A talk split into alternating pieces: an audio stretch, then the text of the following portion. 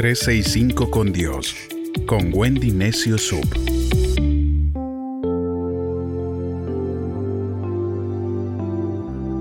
...25 de noviembre... ...sé íntegro en tus intenciones, decisiones y acciones. En una famosa campaña de televisión que promueve valores entre el público latino de Estados Unidos, se ven a dos niños de más o menos nueve años que se encuentran en la entrada de un estadio de fútbol. Ellos lucen sucios y harapientos. Y además en la escena se ve a un padre con su hijo, más o menos de la misma edad de los otros niños. Pero con la diferencia de que a este hombre y su pequeño se les ve felices en la fila para entrar al estadio. El padre tiene las entradas en la mano y al intentar guardarlas en el bolsillo, se ve que se caen al suelo, pero él no lo nota. Uno de los dos niños ve las entradas y las recoge. Su rostro se ilumina ante la posibilidad de ingresar al estadio y ver el juego. Pero más adelante nota el murmullo y el desorden que se formó, porque justo un hombre y un niño no logran encontrar las entradas que éste asegura haber guardado. Los niños cruzan miradas y en sus expresiones se ve el conflicto interno que tienen para enfrentar esta situación, porque saben que las entradas que encontraron seguramente son las de ese señor y él las está buscando desesperadamente. En la última escena, los niños se acercan al hombre y le entregan los boletos que habían recogido del suelo. El padre, muy agradecido y feliz, entra al estadio con su hijo y los dos niños se alejan, satisfechos por haber hecho lo correcto. Aunque la recompensa no sea inmediata, la integridad tarde o temprano ofrece frutos de bien.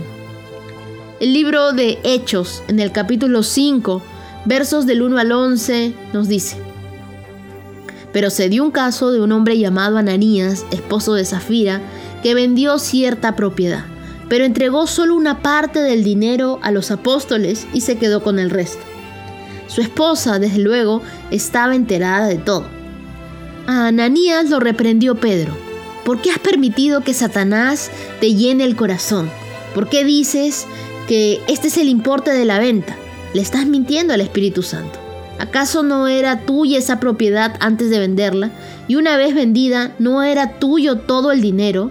¿Por qué has hecho esto? No nos has mentido a nosotros, sino a Dios y al escuchar estas palabras, Ananías cayó al suelo y murió. Un gran temor se apoderó de todos los que escucharon esto. Los jóvenes cubrieron entonces el cadáver con una sábana y salieron a enterrarlo. Como tres horas más tarde, llegó la esposa, sin saber lo ocurrido. ¿Vendiste el terreno en tal precio? le preguntó Pedro. Sí, respondió ella. Entonces Pedro le dijo, ¿Y por qué se pusieron de acuerdo a poner a prueba al Espíritu de Dios? Detrás de esa puerta estaban los jóvenes que acababan de enterrar a tu esposo y que ahora te sacarán a ti también. Instantáneamente cayó ella al suelo muerta, y los jóvenes entraron y al verla muerta la sacaron y la enterraron junto con su esposo. Un gran temor se apoderó de toda la iglesia y de todas las personas que se enteraron de lo que había pasado. Que las intenciones se conviertan en acciones. Ananías y Zafira fueron una pareja que formó parte de la primera congregación cristiana. Cuando Pedro y los apóstoles predicaban, contaban con esta pareja, y esta pareja vendió una propiedad con la intención de entregar el dinero para beneficio de todos, pero se quedaron con una parte de la ganancia es decir, comisionaron. Cuando integridad significa que no falta parte alguna, es decir, íntegro significa completo. Cuando nuestras buenas intenciones no se concretan en buenas acciones, nos falta integridad. Pensamos muchas veces de una forma, pero actuamos de otra. Somos entonces personas de doble ánimo y esa ambigüedad provoca que cometamos errores. Tu vida debe guiarse por los valores que Dios enseña. Debemos ser íntegros y correctos en nuestra forma de pensar, de actuar y de ser. Cumple con tus promesas. Si tú has dicho algo, cumple con eso que has dicho.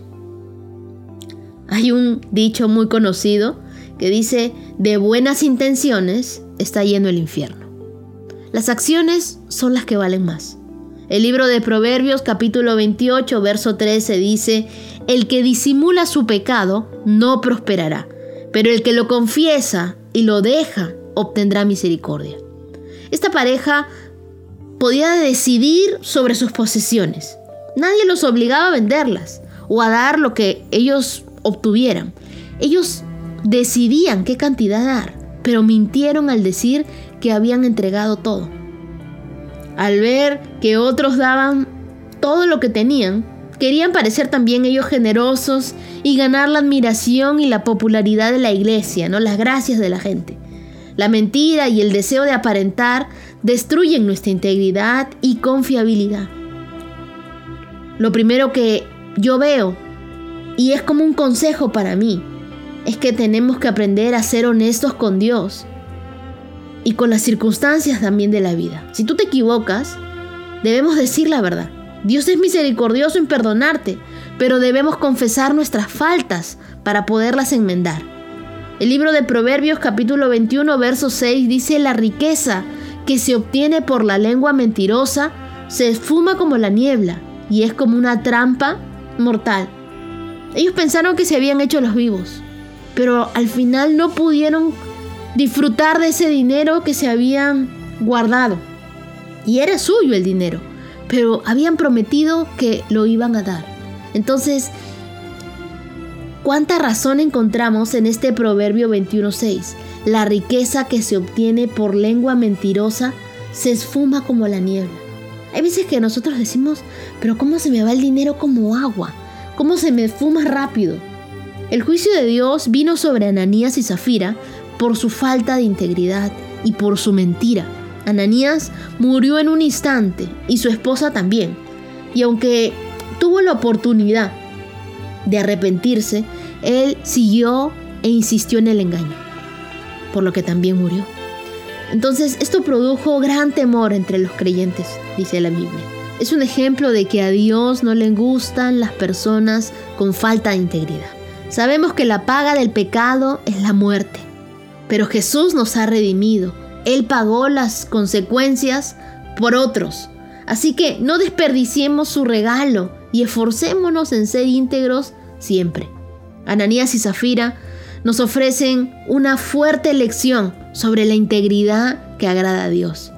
Sabemos que engañar, robar son pecados contra la ley de Dios, por lo que debemos pensar y actuar con rectitud, no solamente con el dinero, sino también en nuestras relaciones personales y laborales. Debemos identificarnos por la correcta actitud en todo lo que emprendemos.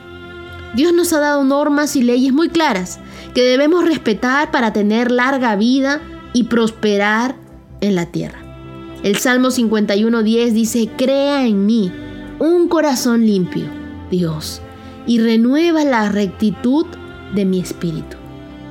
Lo que Dios mira en nosotros es nuestro corazón y Él descubre siempre las dobles intenciones. Procura entonces que tus intenciones sean las correctas y el resultado sea una acción que convenga para todos. Entonces, sé íntegro en tus intenciones, sé íntegro en tus decisiones y sé íntegro en tus acciones.